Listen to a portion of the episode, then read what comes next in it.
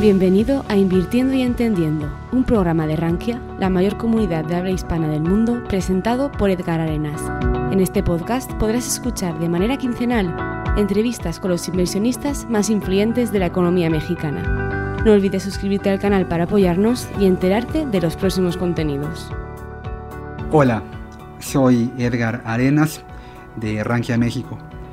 En este episodio inaugural de este podcast, eh, Invirtiendo y Entendiendo, vamos a hablar del tema invirtiendo en un entorno de pandemia.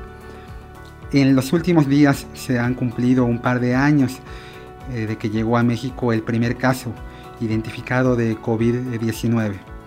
Eh, ya desde semanas previas en diferentes partes del mundo la cantidad de contagios había provocado dos cosas principalmente.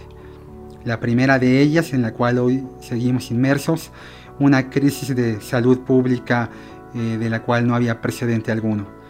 Y un profundo estrés económico que se tradujo en que los inversionistas tomaran decisiones de inversión en sus portafolios.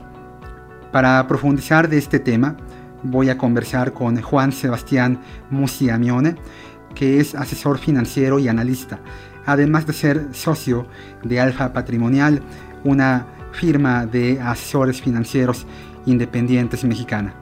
Bienvenidos.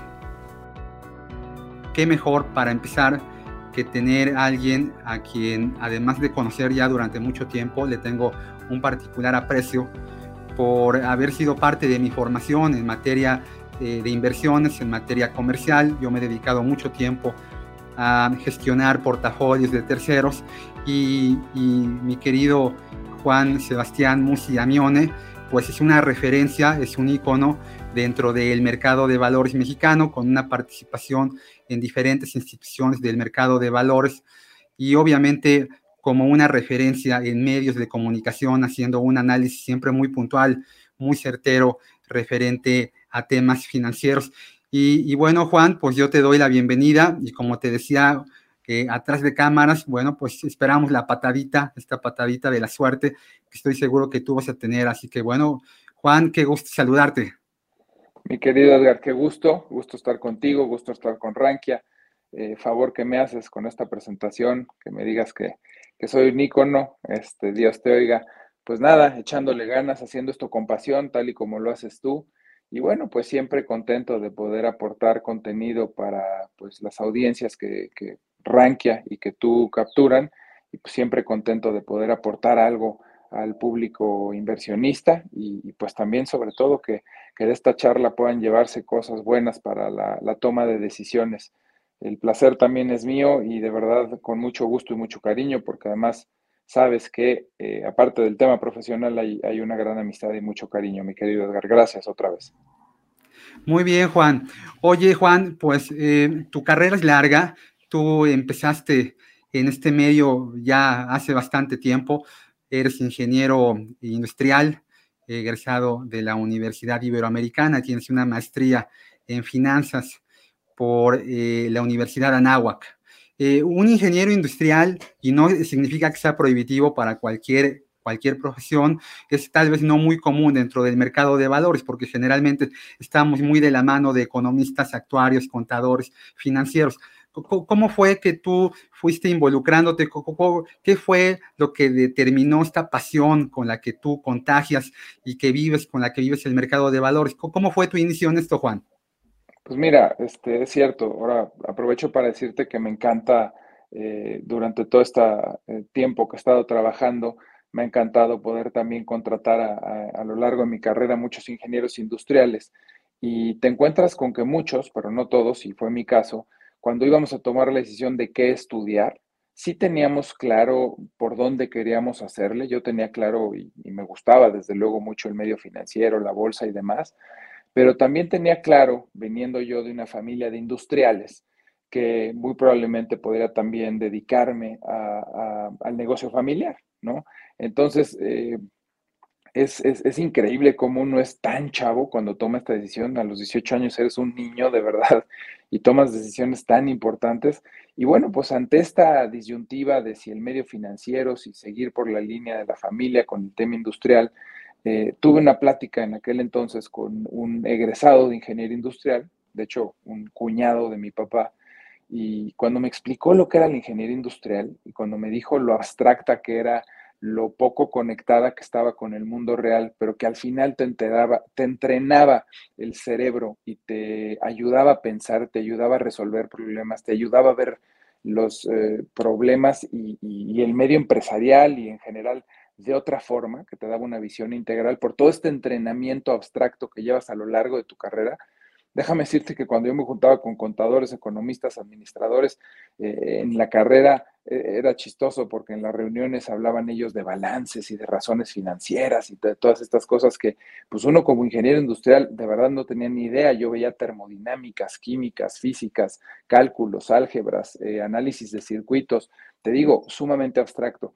Pero cuando vi que era algo que me podía abrir mucho campo y entrenar el cerebro, dije, pues simplemente hago eso y luego, si quiero hacer un, si quiero jalar por el, por el lado industrial o por el lado empresarial, lo complemento con una maestría en administración de empresas y si quiero jalar por el lado financiero, pues lo complemento con una maestría en finanzas. Y así fue, y así fue que lo completé con una maestría en finanzas. Ya, ya. Sí, yo de hecho te tengo muy presente, Juan. Yo todavía muy reciente me iba involucrando apenas en esto y, alguna vez te vi en un, en un programa de este matutino, si no mal recuerdo, en TV Azteca, era un programa sábado por la mañana mm. que conducía Alan Thatcher, me acuerdo, y Annette Michel. La prehistoria, mi querido viejo. Sí, sí, y me llamó mucho la atención esta parte porque cuando yo te vi, dije, wow, esto es lo que el mercado de valores debe de empezar a hacer. O sea, la democratización del mercado de valores debe de empezar por esto, ¿no? Por el ama de casa que está viendo ahorita el programa del sábado en la mañana, dándole de desayunar a los chicos, por, por un Edgar Arenas que estaba estudiando en ese momento muy tempranito para ir si era a lo mejor algún examen. Y yo dije, esto es lo que tiene que hacerse en el mercado de valores. Y como tú lo hacías y como tú lo contagiabas, me parece que sí es cierto que, hay, hay personas que viven adelantadas a su época y, yo a ti te percibí de esa forma, ¿no? Hablabas de fondos de inversión hace casi, 20, hace casi 20 años en un entorno donde los fondos no gestionaban tal vez ni siquiera el 5 o el 6% del Producto Interno Bruto, ¿no? Ya debemos de andar que como en un 14%, ¿no? Tú ayer eres un especialista, Juan, como, como, en cuánto andamos, ¿qué, qué está haciendo ahorita el mercado de valores en este proceso de democratización para todo el mundo? En concreto, los fondos, como dice, sí, yo creo que ya exceden el 15%, ligeramente deben estar por arriba del 15% del Producto Interno Bruto.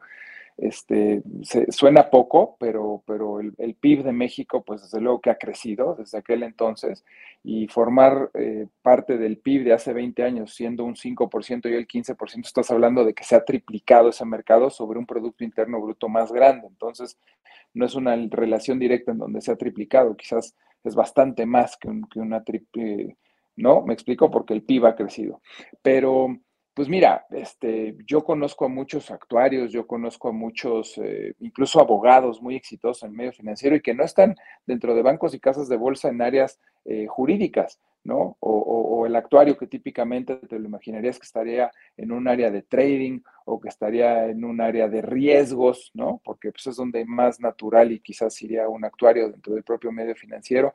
Pues también hay actuarios que son extraordinarios promotores. Eh, déjame echarnos una flor como tú y yo. Al final tú y yo eh, creo que la, la, mayor enseñanza que nos ha dado este medio es, por un lado, esta pasión por el mercado, entender al mercado, meternos a fondo y eso transmitírselo a clientes que no son especialistas y que al final eh, pues tratamos de explicarlo de una forma muy sencilla y de manera que sin importar qué profesión tengas o aunque no tengas profesión, entienda tu cliente qué está haciendo cuando invierte. Em, yo la verdad es que eh, sí recuerdo con mucho cariño justamente esa época que me, que me, refieres. Teníamos una compañía de fondos que era muy chiquita y luego llegó una empresa muy grandota a comprarla, te acordarás, en aquel momento Prudential, una aseguradora enorme. Y luego fíjate, por circunstancias de la vida, cuando viene la crisis hipotecaria en el 2008, Prudential se mete en muchas broncas y tiene que deshacerse de activos y de inversiones fuera de Estados Unidos para hacerse de liquidez y, tuvo que vender esa empresa eh, que crecimos este, con tanto cariño y que llegó, pues la verdad, bastante, bastante lejos. Hoy esa empresa es parte de un grupo financiero mexicano, ¿no? Pero sí, es impresionante lo, que ha crecido el mercado, es impresionante la, cultura financiera, cómo ha avanzado eh, de aquel entonces a ahora. Y, bueno, pues ahora estamos empezando a ver incluso cosas mucho más disruptivas, mucho más adelantadas a la época. Si da tiempo, ya platicaremos tú y yo de eso, que incluso a ti y a mí no nos gustan, ¿no? De, lo disruptivo que es y de lo, eh, desde mi punto de vista, volátil y poco sólido que es este tema como las criptos y como los NFTs y todas estas cosas últimas que han surgido. Este, pero bueno, ya, ya veremos si hay tiempo de platicar de eso. Pero sí es impresionante y, creo que eh, podemos hasta cierto punto tú y yo decir que hemos aportado un granito de arena que sea bastante mejor hoy la cultura financiera, a que la gente a través de un poco capital y que no tenga que ser multimillonario tenga acceso al mercado de valores a que un inversionista pequeño o mediano tenga acceso a comprar a Apple, Amazon, Google, Microsoft, este, JP Morgan, empresas europeas, el, universo de ETFs, ¿no? Estas acciones que son canastas de acciones y que ponemos también a disposición de los inversionistas, el hecho de que un inversionista pequeño pueda invertir como lo hace una banca privada, y, también el hecho de que un inversionista pueda proteger su inversión en otras monedas y participar en monedas globales también sin ser multimillonario, pues todo esto creo que fue una contribución de poco a poco de gente como tú y yo. Sí, sí, ha sido una tarea de sumar y multiplicar cuando tal vez eh, eh, el, entorno eh, ha sido muy complicado. Yo creo que en, el, en, los últimos 12, 14 años que fue desde que inició la crisis hipotecaria subprime, hemos visto un mercado de altibajas que muy en particular de hace un par de años a la fecha, que es lo que este día nos atañe como tema, es lo que me gustaría un poquito que, que nos platicaras, ¿no? Porque recientemente, el 27 de febrero, se acaba de cumplir un par de años de que en México eh, llegó o se determinó el, primer caso activo de, de COVID-19.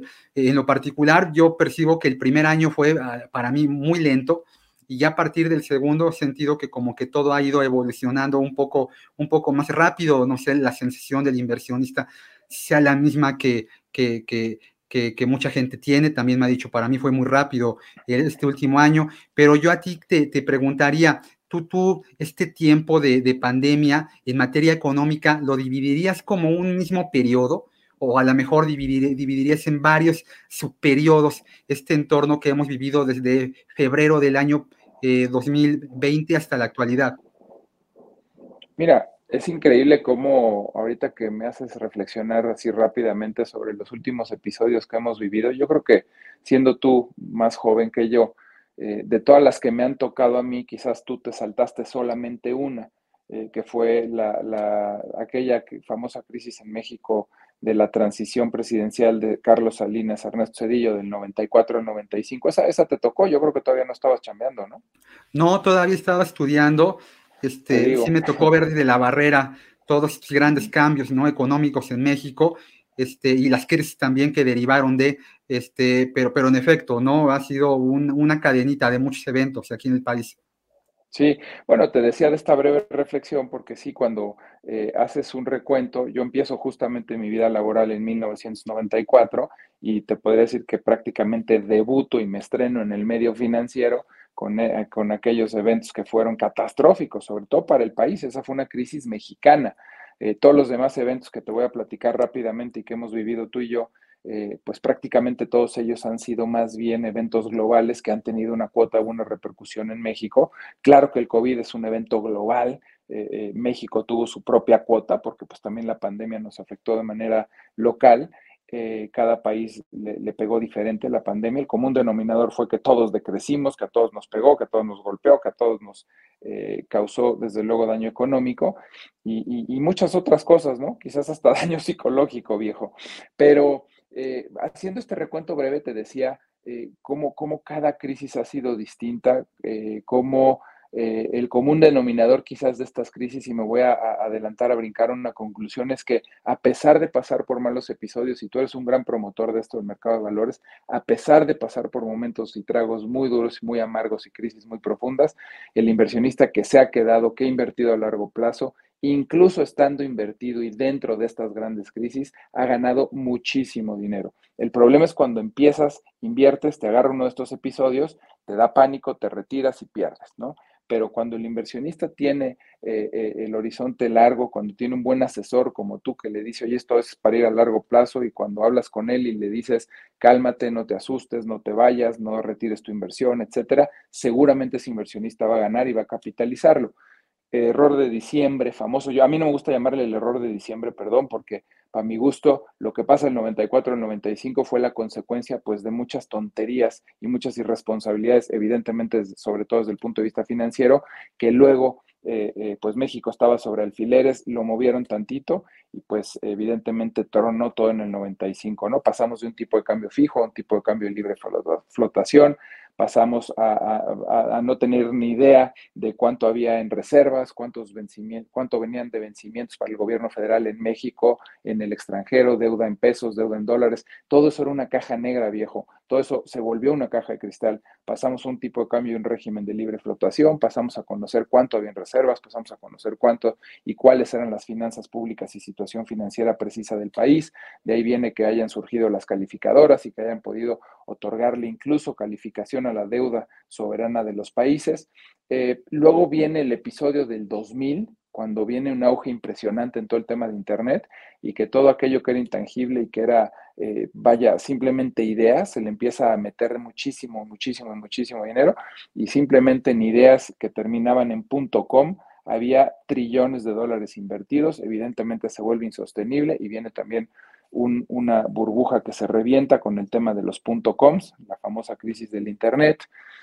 Em, evidentemente por ahí se nos atravesó, no me acuerdo exactamente el año, no sé si tú lo recuerdes, cuando también Grecia estuvo haciendo muchísimo ruido en los mercados globales y uno no entendía por qué Grecia siendo tan chiquito y demás podía moverle tanto. Quizás fue después de los 2010, este, ¿te acuerdas? Sí, sí, a raíz de de que los bancos centrales en el mundo empiezan a tener esta auditoría, ¿no? Estar bajo la lupa por el tema de los grandes quebrantos y lo que acontecía con el sistema financiero a raíz de la crisis hipotecaria subprime en el 2009. Tienes razón, fue tema, de ¿no? Ya Grecia ya venía muy endeudado desde las Olimpiadas, ¿no? Y es cuando deciden prestarle dinero y casi sentarle a alguien, ¿no? Al banquero central griego en la espalda para que se revisara qué era lo que estaban haciendo con todo el dinero que les habían prestado, ¿te acuerdas?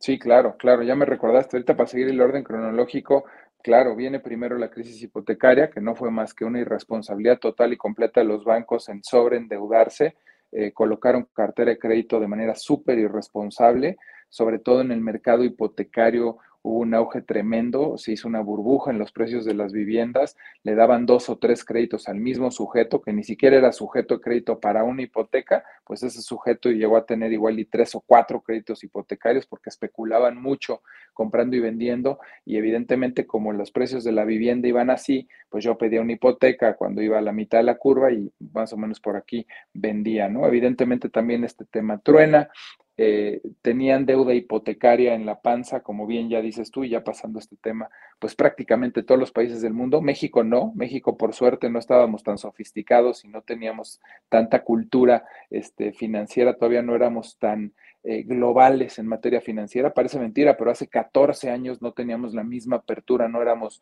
eh, ni, ni, ni, cerca de lo que hoy somos. Y pues gracias a eso no participamos y no compramos deuda hipotecaria porque el resto del mundo viejo la compró.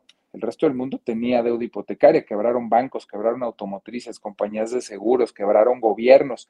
Y el tema de Grecia fue particularmente importante porque toda esta debacle lo llevó a prácticamente quererse salir de la zona del euro y luego como había países que también tenían muchos problemas económicos, el temor era que hubiera un efecto dominó, ¿te acuerdas? Porque si Grecia salía, entonces podía propagarse este efecto y prácticamente que fuera como el final de la, de la, de la zona del euro y de la eh, del establecimiento de la Unión Europea. Eso fue lo que me acuerdo que eh, preocupaba tanto, sobre todo en aquel entonces con el tema de, Grecia, independientemente del tamaño económico, que si lo ves a nivel global, la economía griega pues no pinta, ¿no? Eh, luego me acuerdo, después de, esta, de este episodio del, 2008 viejo, si, si, mal no recuerdo, tuvimos muy buenos mercados, muchos años. Tuvimos aquí en México transiciones presidenciales también ordenadas, eh, acuérdate que era un caos, ¿no? Antes de, de, Cedillo, Cedillo yo creo que es el primero que eh, establece un orden financiero, una disciplina fiscal y que permite que las transiciones presidenciales no fueran catastróficas, porque antes, pues de Echeverría a López Portillo, catástrofe, de López Portillo a la Madrid, catástrofe, de la Madrid a, Salinas, catástrofe, de Salinas a Cedillo, catástrofe, y ya Cedillo interrumpe esta cadena de, de catástrofes y luego, pues viene, eh, eh, si me estoy brincando algo viejo que se me está olvidando importante, dime, pero pues luego viene la famosa pandemia, ¿no? Me preguntabas, oye, ¿tú lo ves como una pandemia que se divide como un evento o dos? Pues yo creo que ahí podemos profundizar un poquito, pero yo sigo viendo que estamos adentro de la pandemia. Desde luego que hoy el tema de moda, pues es la inversión en, en Ucrania por parte de Rusia pero pues seguimos viviendo en un entorno de pandemia, claramente la curva de contagios, de defunciones, de propagación y todo esto ha venido bajando, gracias a Dios, después de que gran parte del mundo está ya vacunado, mucha parte del mundo incluso ya tiene un refuerzo, no solo dos dosis, pero yo creo que seguimos en esa época en la que la pandemia sigue teniendo bastantes, bastantes afectaciones. Insisto, yo creo que se nos ha olvidado y hemos dejado de voltear a ver a la pandemia y nos hemos olvidado del coronavirus porque estando inmersos en el tema del coronavirus, ¡pum!, nos llega este nuevo tema que tiene que ver con una guerra y que preocupa muchísimo porque sabemos que si escala el problema y deja de ser un problema eh, regional, podría convertirse en un problema continental y si escala, podría convertirse en un problema global, cuyas proporciones pues, son desconocidas completamente. Ojalá y no. Sí, sí, sí, eh, ha sido una, una cadena de, de, sucesos, porque la economía es eso, ¿no, Juan? Es, eh, no, es, es, muy complicado determinar o generar una tesis de inversión que al inversor le, le, le, gustaría escuchar que de acuerdo a un contexto muy específico se le generara una tesis de inversión que le dijera dónde está paradito y para dónde va. Pero en la economía, el universo de factores, de variables, de, de sucesos, eh, provocan muchos movimientos, ¿no? Como bien lo decías, estamos viviendo todavía en una parte de curva de la pandemia que no tenemos muy bien identificado en qué punto estamos, porque la pandemia para ti, para mí, es muy diferente que para un, par de personas que están viviendo en este momento, no sé, en Argelia o en algún país centroamericano. Cada país del mundo, cada región del mundo, cada sector del mundo ha tenido una pandemia diferente. Cada persona la ha vivido, cada familia, cada agente económico la ha vivido de forma diferente. No es lo mismo una empresa del sector servicios en México, que está muy vinculada tal vez al turismo, que una empresa del sector servicios de, de, de, Estados Unidos, ¿no? Que también es una economía muy de servicios, pero, pero de otro nicho, de otro corte.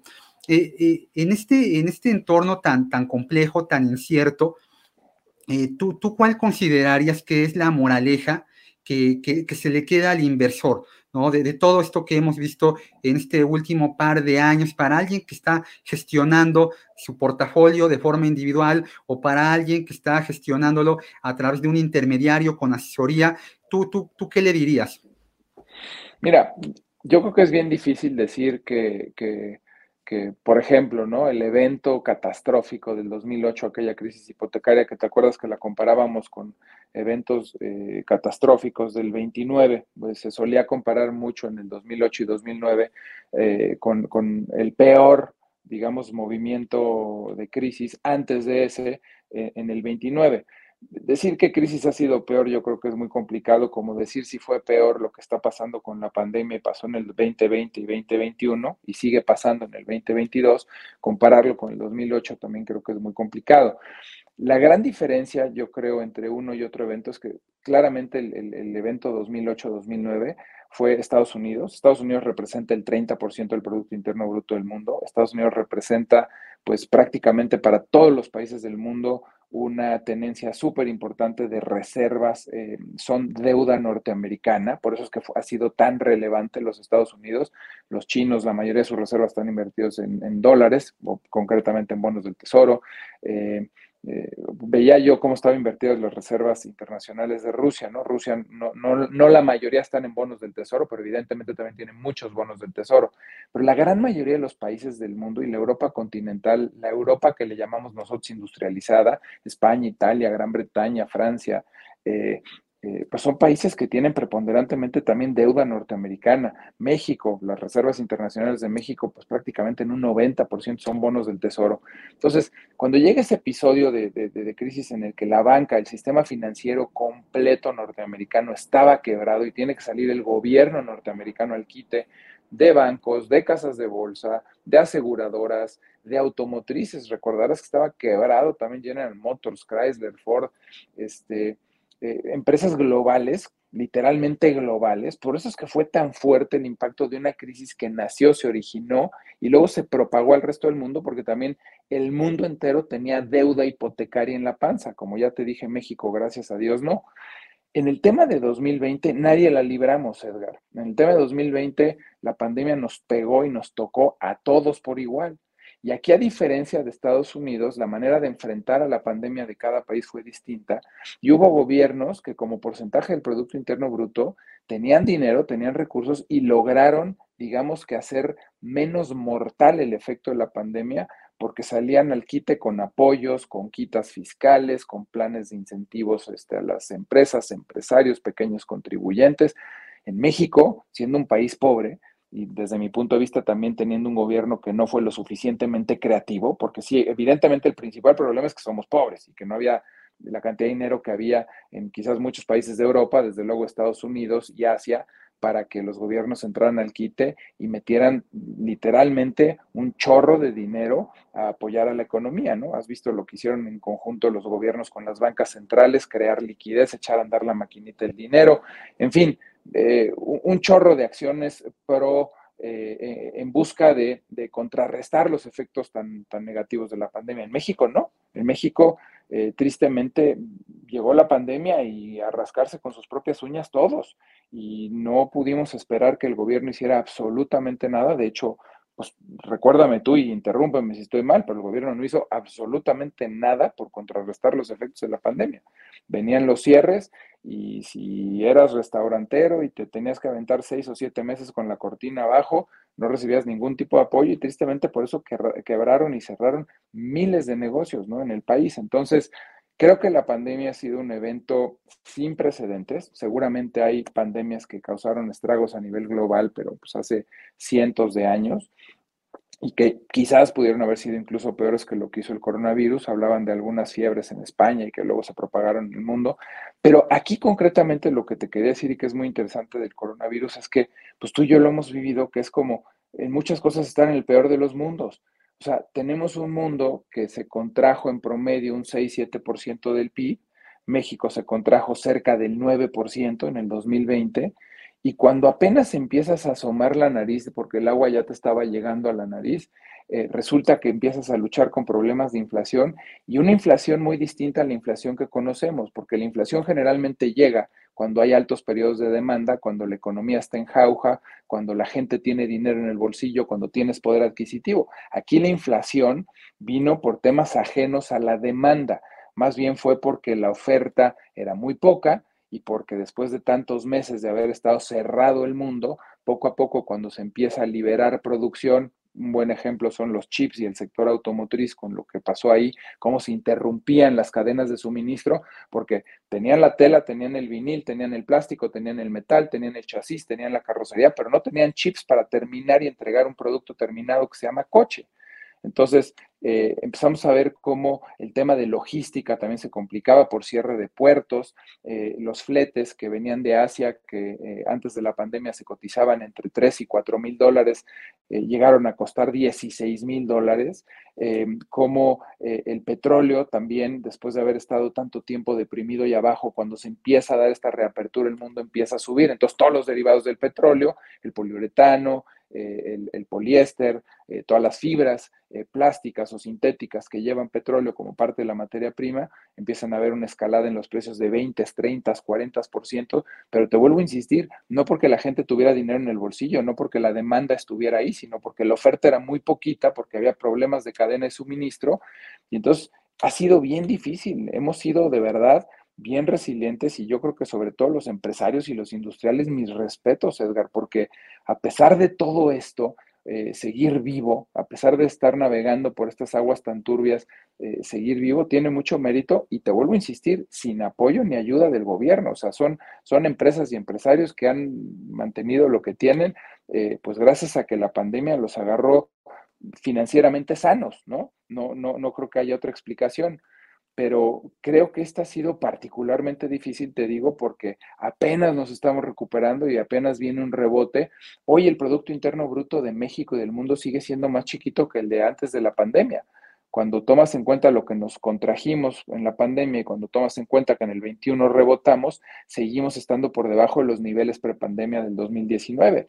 Ahora que veía las minutas del Banco de México el día de ayer y que pues recortan el estimado de crecimiento para México, pues estamos regresando prácticamente al promedio histórico de crecer al 2%.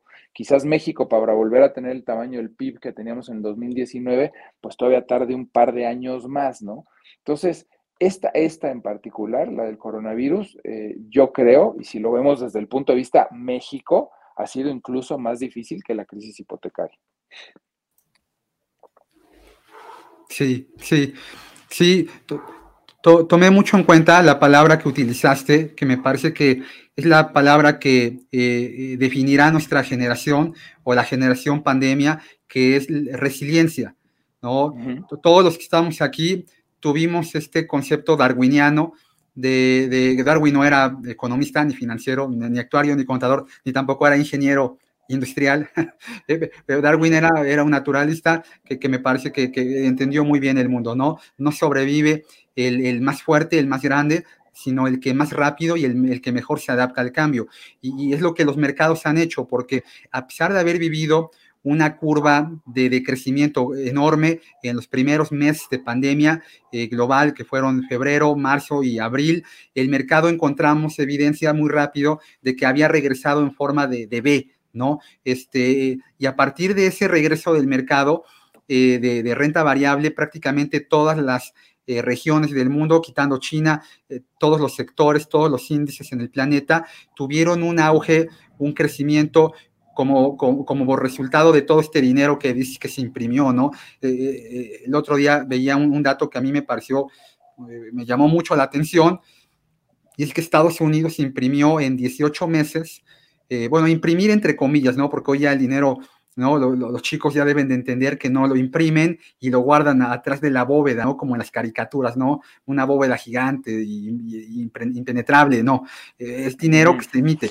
Eh, Estados Unidos imprimió más dinero en 18 meses que el que había impreso desde que se fundó el Banco Central norteamericano hace casi 200 años, hasta la década de los 70. Y todo este dinero se fue canalizando al mercado de valores.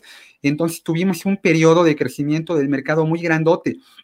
Y el inversionista que a pesar de los malos datos eh, previos, muy recientes, decidió confiar en el mercado, eh, ha tenido rendimientos bastante, bastante interesantes, ¿no? Todos los índices han pagado y tal vez exceptuando los bonos, eh, sobre todo los que están en, tasa eh, nominal, eh, no ha habido mucha ganancia, pero incluso la gente que compró un bono, Juan, con tasa real, ha tenido, pues al menos lo que es la inflación, ¿no? Más de un 7.25 en lo que va, en lo que va de, los últimos 12 meses. Oye, y, ahorita hablando de sectores, ¿tú, ¿tú, qué sector, qué región, qué indicador crees que podría ser como tu, tu indicador ganador, tu región ganadora eh, entrecomillándolo, ¿no? Porque es una victoria pírrica, ¿no? Como decía Pirro, ¿no? Con otra victoria como estas, este, pues, ¿para qué quiero ganar la guerra, no? Había perdido prácticamente a todo su ejército. Pero, pero si dijeras, este sector, esta región, este índice, me parecen los ganadores de esta pandemia, ¿tú por cuál te irías? Mira, yo, yo creo que la época que estamos viviendo actualmente, si hablas estrictamente de pandemia, pues desde luego que yo creo que muchas empresas del sector tecnológico que no solo no se vieron afectadas en la pandemia, sino que se beneficiaron muchísimo porque el, el trabajo en casa pues obligó a que muchas de, muchos de nosotros tuviéramos que accesar y usar estas plataformas. Me viene a la cabeza eh, eh, Amazon, me viene a la cabeza la plataforma Zoom, me viene a la cabeza Microsoft, que no solamente son software y demás, son soluciones de nube, son servidores, este, pues todas estas cosas que iban muy ligadas a, que eh, hoy a la fecha hay mucha gente que se sigue conectando para reuniones de trabajo por Zooms, eh, hay mucha gente que sigue sin volver al 100% a las oficinas y pues detrás de esta eh, home office que le llamamos, detrás de esta oficina en casa, pues hay mucha empresa de sobre todo el sector tecnológico que se, que se ha beneficiado. Ese es el que más como más natural, ¿no? La empresa del wellness o lo que es el bienestar también se vio súper beneficiado durante la pandemia, eh, no solo la gente que ya hacíamos ejercicio, pero la gente que empezó a hacer ejercicio porque pues estabas encerrado en tu casa y, bueno, pues quizás era una buena idea tener eh, una bicicleta con una plataforma para hacer clases en internet. Me viene a la cabeza, por ejemplo, Peloton, ya la historia de Peloton más reciente es un poco un desastre, pero durante la pandemia y todos estos años se benefició y creció de manera exponencial. Eh, me viene a la cabeza pues también todas estas empresas que vendían eh, artículos para hacer deporte, empresas de bicicletas, lo que valen hoy, por ejemplo, las bicicletas de inflación en, las bicicletas por demanda y porque el, mercado no es tonto y de pronto se dan cuenta pues que pueden empezar a vender las cosas mucho más caras. Te voy a dar un par de ejemplos. Te hablaba yo hace rato de los... Eh, del tema de, la, de los fletes, ¿no? Cuando vienen desde Asia, y que pues de pronto las compañías que tienen estos servicios eh, transatlánticos pues, se dieron cuenta que podían cobrar el triple o el cuádruple y si bien es que se han vuelto a ajustar hacia abajo, pero ya nunca van a costar lo que costaban antes de la pandemia. Me atrevo a decirte que va a pasar exactamente lo mismo con las bicicletas. Las bicicletas que antes, por darte un ejemplo, valían 200 dólares, hoy valen 400 porque tú ibas a los almacenes, ibas a Walmart, ibas a Target o a donde típicamente puedes comprar una bicicleta de ese precio, me atrevo a decirte que ya no existen las bicis de ese precio, porque también ya se dieron cuenta las empresas fabricantes de bicicleta que pueden vender al doble lo que antes vendían a la mitad. Y pues todo esto es inflacionario hiciste un gran apunte, decías, toda esta liquidez creada por los bancos centrales eh, propició un crecimiento exacerbado de mercados, eh, propició también que mucha gente no quisiera volver a trabajar porque igual ya había perdido su empleo y, con lo que estaba ganando en las inversiones estaba muy cómodo. Eh, luego los gobiernos daban demasiadas ayudas para gentes en desempleo, vuelvo a insistir, no era el caso mexicano, pero cuánta gente y cuántos países, que es el caso quizás de España, Alemania, Estados Unidos, quizás es el más notable, con todas estas ayudas que da el gobierno de desempleo, eh, eh, había un exceso de liquidez, gente sin trabajar y los centros comerciales o las plataformas digitales vendiendo en máximos históricos, la temporada de, navideña que volvió a ser mejor a la del año anterior, muchas condiciones artificiales que, insisto, en un entorno económico dificilísimo en el que nosotros, la gente de a pie, estábamos sufriendo muchísimo por mantener el trabajo, mantener el ingreso, y, por otro lado, eh, una inflación eh, eh, altísima, ¿no? Por, por, por, todas estas situaciones creadas artificialmente un poco antes, después de la crisis hipotecaria y durante la pandemia, ¿no? Entonces, pues ahorita claro que estamos obviamente apenas empezándonos a ajustar, están haciendo un esfuerzo los bancos centrales por retirar liquidez del mercado, por cortar ya de tajo todos los apoyos y toda la recompra de bonos y todas estas estrategias que se usaron para paliar los efectos de la crisis hipotecaria y del coronavirus. Entonces, pues ahorita estamos en ese ajuste. Y cuando apenas estamos en ese ajuste, mi querido viejo, llega el problema de la guerra, ¿no? Entonces, pues vuelvo a usar el término resiliencia. Este, este último periodo, la, la raza humana, este, si no lo éramos, lo vamos a hacer porque pues nos ha, nos ha llovido en los últimos, sobre todo pues que son ya dos años, dos años y medio. Sí, sí, sí, así se anotó. No te contesté, perdón, perdón, me, eché todo el rollo y no te contesté. Este, desde luego que fue, fue sin duda el, tecnológico, pero si me preguntas qué sectores de mi preferencia o qué inversiones de mi preferencia de aquí en adelante, yo creo que la mejor clase de activo que puede tener un inversionista, eh, justo hoy, eh, en el momento en el que te hablo, es estar invertido en acciones de empresas triples A norteamericanas. Yo sería hacia donde voltearía a ver ahorita, ¿no? No te voy a decir por qué no Asia, por qué no Europa, pues tiene mucho que ver con todo lo que está pasando precisamente en Europa, pero yo hoy creo que la inversión más defensiva y que a la vez puede ser también rentable por lo que se han ajustado los mercados en las últimas semanas, en los últimos meses, empresas triples A denominadas en dólares y concretamente acciones, ¿no? Sí, sí, sí, era justo eh, el, siguiente, el siguiente punto. Yo, yo, yo por ejemplo, eh, soy muy partidario de lo que Taleb escribe, escribe esta parte de skin in the game, no, eh, no me digas qué, qué, hacer, sino dime cómo lo haces.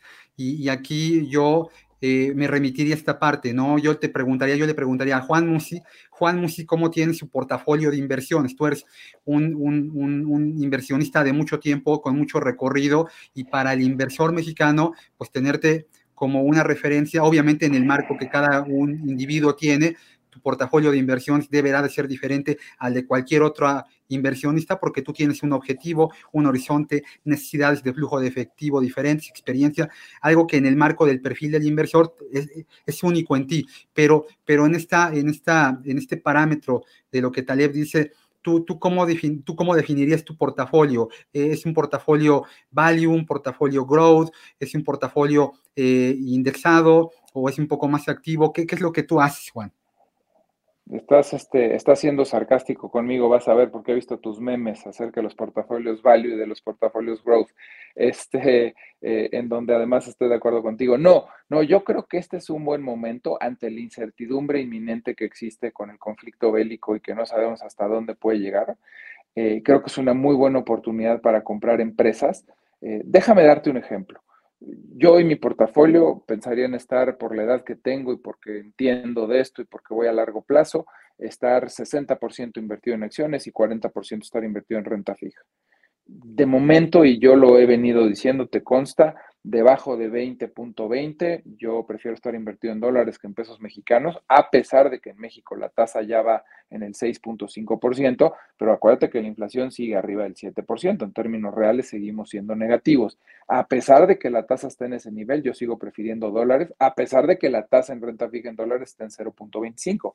Y yo no voy a, eh, eh, a a recomendarte en dólares ahorita comprar deuda de largo plazo, porque cuando la Fed empieza a subir tasas, todos sabemos que los bonos evidentemente también sufren minusvalías. Entonces yo sería muy cauto y tendría el 40% o el 30% líquido, literalmente en bonos del tesoro. ¿A qué le estoy apostando ahí? Pues evidentemente a que mi inversión en dólares se mantenga, a que el tipo de cambio me proteja y que si eventualmente el tipo de cambio se va a 21 o a 21.30, pues gano más que el 6 que tengo en pesos.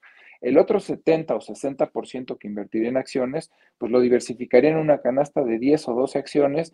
En el caso nuestro, en el caso del despacho del que yo formo parte, que soy socio de Alfa Patrimonial, pues tenemos una selección de 10 acciones. Y tú me decías, ¿de qué tipo? Growth, value, ¿eh? no, blue chips. Y para la gente que no sabe qué son blue chips, bueno, pues son empresotototas que todos ustedes conocen un ejemplo, tres ejemplos de estas empresas, podría ser un Apple, podría ser un Walmart y podría ser un Amazon, ¿no? Eh, bueno, pues entre 10 y 12 acciones blue chips de este tipo, muchas de ellas además tienen este beneficio de que te decretan el pago de un dividendo, es decir, que cada X tiempo, cada trimestre o cada semestre te decretan el pago de un dividendo. Tienes, como todas las acciones, el riesgo de que el precio de la misma sube o baja, pero estas blue chips de las que yo te digo y las que creo que pueden formar un portafolio muy interesante y muy defensivo, pues también de su máximo histórico, hoy están prácticamente todas como un 20% abajo. Eh, no sé, no sé exactamente, pero vuelvo a, citarte el ejemplo de Amazon. Amazon llegó a valer casi 3.600 dólares. Hoy Amazon está por debajo de 2.900 dólares, ¿no? Entonces, pues bueno, a mí me parece que es una buena oportunidad para, para comprar ese tipo de empresas en donde además, dicho sea de paso, pues eh, no se van ni a beneficiar ni a perjudicar con la guerra entre Rusia y Ucrania, ¿no? Eh, claramente habrá empresas que puedan ganar de este conflicto, creo que son muy pocas, así como también creo que son muy pocos los países. Generalmente en este tipo de conflictos creo que son muchas más las que pierden empresas y muchos más los que pierden países como en todo, hay, hay, hay, empresas y países que se van a ver favorecidos y sobre todo si esto empeora, pero yo creo que si el conflicto sigue estando ahí muy localizado y no escala y no se vuelve, te digo, continental o global, pues todas estas empresas no tienen una relación directa con la guerra y conforme vaya bajando esta aversión al riesgo y este fenómeno de miedo y de incertidumbre que hay porque estamos en medio de una guerra, pueden recuperar muy rápido su valor, Edgar. Sí, sí, estoy de acuerdo contigo. Es un punto en donde es como, como en el póker, pues, hay que pagar por ver, ¿no? Y lo que vemos es lo que está seguro. Y, bueno, pues ya para, para concluir, eh, Juan, eh, yo te preguntaría algo que, suele también contribuir mucho en la parte formativa del inversor, que, es a dónde me puedo remitir yo, qué es lo que puedo leer, qué, es algo que pueda ver, qué contenido me sugieres, y en algunos casos tal vez incluso inspirativo, ¿no? Una película, una serie que, haya podido marcarte, un libro, un autor, una persona, ¿a, dónde remitirías a, una, a un inversionista que está en este proceso formativo y, que tiene ganas de seguir aprendiendo, Juan?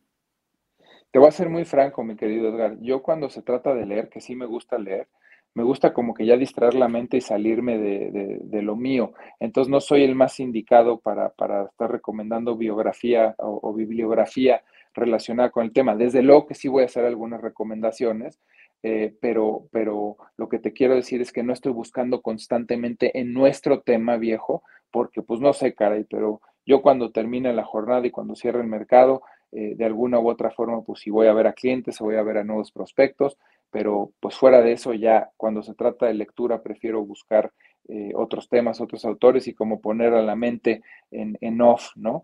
Mira, en, un nivel muy básico en un nivel eh, eh, de principiantes, yo creo que Janko Abundis es un, es un buen autor que te ayuda a, entender el mundo financiero desde, desde prácticamente cero hasta tener un nivel aceptable de conocimiento de todos los participantes del medio financiero. Yo incluso trabajé algún tiempo con Yanko, lo recordarás, estoy seguro que alguna vez me acompañaste a algún programa de radio. Em, otro autor muy bueno en temas financieros es Roberto Morán.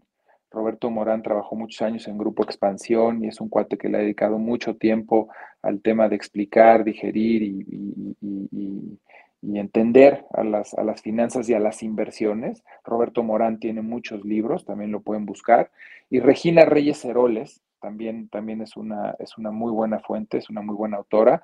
También habla mucho de finanzas personales, de inversiones, de entender esta responsabilidad desde ahorrar a temprana época, eh, no meterte en rollos y en líos con tarjetas de crédito, eh, y también cubre toda esta parte de mercados. Y desde luego a ti, yo creo que tú eres un gran maestro, tú tienes ya un libro eh, no he tenido la oportunidad de, leer tu libro, pero sí te conozco y sí te he oído y sí he ido a clases tuyas y a, seminarios y a diferentes conferencias que impartes. Eh, eh, y bueno, pues ahora sí que no es echar el cebollazo por echarlo, pero tú también eres un muy buen autor para que los inversionistas puedan ir entendiendo mejor el mundo de las finanzas. Me quedo con esos cuatro autores, viejo. Muy bien, muy bien. Roberto Morán, Regina Reyes Heroles y Edgar Arenas. Gracias, se te agradece mucho, Juan. Bueno, pues con algo, algo, algo, algo, algo, que me gustaría, perdón, ¿tenemos tiempo? Un segundito. Claro, todo el que tú quieras. Sí. Este, algo que te iba a decir que también me ha, ayudado mucho también a, pues todas estas películas que seguramente tú te acuerdas, este, que son muy interesantes, por ejemplo, y, corrígeme porque a veces me, acuerdo de los títulos en inglés, pero The Big Short, ¿no? Este, que es el, gran corto, si es decir, hago la traducción literal, este, esta otra película que se llama Too Big to Fail, demasiado grande para quebrar, también se me hace extraordinaria. Este, ahí, entiendes muy bien todo el tema de la, de la, crisis hipotecaria. En el Big Short también, y además este, te explican muy bien que dónde metieron la pata los bancos, dónde metieron la pata las automotrices, las aseguradoras, y luego dónde metieron la pata las calificadoras, claramente, que también súper metieron la pata, ¿no? Pero no les digo más para que, para que las vean. El Boiler Room, ¿te acuerdas de esa película? Este, también una, muy buena película. Eh, esta película del Lobo de Wall Street, pues también te deja ver una época en la que el mercado bursátil tuvo un auge impresionante, este, con un cuate muy creativo. Generalmente todas estas historias de estos cuates muy creativos este, también eran muy tranzas, ¿no? Eran muy creativos y muy pillos. Este, y, y, creo que una de tus favoritas es Wall Street, ¿no? Aquella Wall Street de los ochentas, este, con el famosísimo Gordon Gecko, en una película por ahí de los ochentas medios, ¿no, Edgar? Sí, sí, yo creo que es, la película que marcó a nuestra generación eh, del mercado de valores, cuando el mercado, esta década de los 80, que fue definitoria en el crecimiento del mercado global, todo mundo ganaba dinero, a como diera lugar, ¿no? Y es el parámetro de, de, de Gordon Gecko, y con este antihéroe, ¿no? Que era Body Fox, que es Charlie Sheen, este, cuando todavía se portaba bien. bueno, nunca se portó bien, ¿no? Y, sabes a mí quién me ha ayudado mucho también a, entender mejor el mundo de las inversiones, de los negocios y demás, que yo considero que son dos grandes gurús. Este, uno de ellos es desde luego Warren Buffett, ¿no? Este, qué señorón, qué, qué, qué manera de, pues evidentemente también de explicar lo que son las inversiones, de explicar cuándo sí le entra un negocio, cuándo no, este, que, al final son tantísimas cosas de sentido común, pero que explicadas por un hombre de esa talla, este, pues son súper relevantes y de alto impacto. Y también recientemente vi, creo que es una serie como de tres o cuatro capítulos en Netflix eh, de Bill Gates, ya no tanto desde el punto de vista del inversionista, sino de un visionario, cómo crea y cómo agrega valor, aportándole a la humanidad todo lo que tiene que ver con Microsoft y Windows, pero también ver cómo ahora ese genio está de tiempo completo dedicado a tratar de hacerle el bien a la humanidad. También me causó muy buen impacto, viejo. Sí, sí, esa película además está muy, muy ad hoc porque Bill eh, Gates, a través de su fundación, Bill y Melinda Gates, no sé si se siga llamando así la fundación porque ya eh, está divorciándose, ya se divorció, pero, pero eh, antecede a todo lo que ocurrió en materia de pandemia y él es una de las personas en el mundo no vinculada a temas de salud que más le entiende al tema de vacunación, porque mucha, mucho del dinero que su fundación ha donado ha, ido a parar a este proyecto de, de vacunación, sobre todo en África, que, que, pues básicamente en donde él desapareció prácticamente la, poliomielitis, ¿no? Este, un, un, mal, un mal histórico de, de todo el mundo, bueno, él, él, pudo hacerlo a través de, de este proceso de vacunación. Y, y, bueno, pues Juan, yo, yo con esto pues ya terminamos, yo te quiero agradecer mucho la oportunidad que nos has dado de poder escucharte, eh, de compartirnos Igualmente, filosofía de inversión, esta visión que tienes tan simple pero tan eficiente de explicar todo. Así que bueno, pues yo, yo te despido y quedo de ti para siempre. Esta es tu casa y, un abrazo fuerte, mi querido Juan. Hasta siempre. Ah, te, quiero preguntar algo. tus redes, ¿dónde te encontramos? Eh, compártenos a dónde te puede encontrar la gente que quiera contactarte, este, en, medios o, en tus redes o, un medio de contacto. Bueno, fíjate que estoy muy contento porque le, he invertido algo de tiempo al, Twitter, eh, en arroba Juan arroba Juan y hago la cordial invitación a que me sigan porque sobre todo ahí lo que hago es un resumen, un video, tú lo sabes, que dura entre un minuto y medio y dos minutos diario, con lo más relevante de la jornada en los mercados. Y, bueno, pues a partir de ahí no solo pongo el video y la explicación, pero es un Twitter bastante interactivo cuando la gente algo no entiende, cuando la gente quiere un consejo, cuando la gente quiere alguna recomendación. Eh, me esmero por tratar de no dejar nada sin contestar. Eh, arroba Juan S. Musi, mi querido Edgar. Muy bien, listo. Ahí, ahí te seguimos y te mando un abrazo, Juan. Esta es tu casa, hasta siempre. En el tuyo es arroba Garo Arenas, ¿estoy equivocado? Correcto. Me da gusto que te lo sepas. Si nos seguimos, ¿no? viejo. Así es. Muy bien.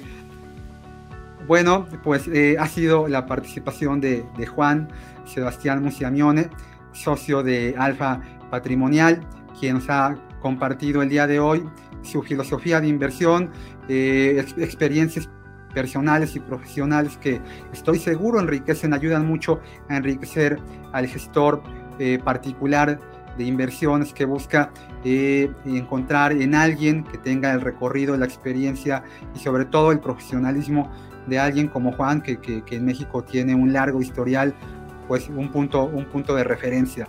Bueno, pues hemos concluido este primer capítulo del podcast Invirtiendo y Entendiendo. Yo les quiero agradecer mucho eh, la participación y les digo que aquí estaremos de forma recurrente. Quien quiera seguirnos, pues en las redes sociales de Rankia, en Twitter está arroba Rankia México, y al mismo tiempo también en Facebook y también en, en, LinkedIn estamos como eh, Rankia México. Y, pueden suscribirse a denle clic a este a este canal suscríbanse a las alertas porque vamos a estar subiendo mucho contenido, mucha información, gente vinculada al mercado de valores que vale la pena escuchar y que vale la pena aprender, aprender de ellos. Y, bueno, pues mis redes sociales son en Twitter arroba Garo Arenas, me pueden encontrar también en Facebook, así como arroba Garo Arenas y en LinkedIn como Edgar Arenas. Y, bueno, pues el libro de Invirtiendo y Entendiendo está a la venta en Amazon con, el, con el nombre de este de este canal en el cual eh, pues nos estaríamos encontrando. Así que yo, yo me despido de todos ustedes eh, con un abrazo y deseándoles felices inversiones. Hasta pronto. No olvides suscribirte al canal para apoyarnos y enterarte de los próximos contenidos.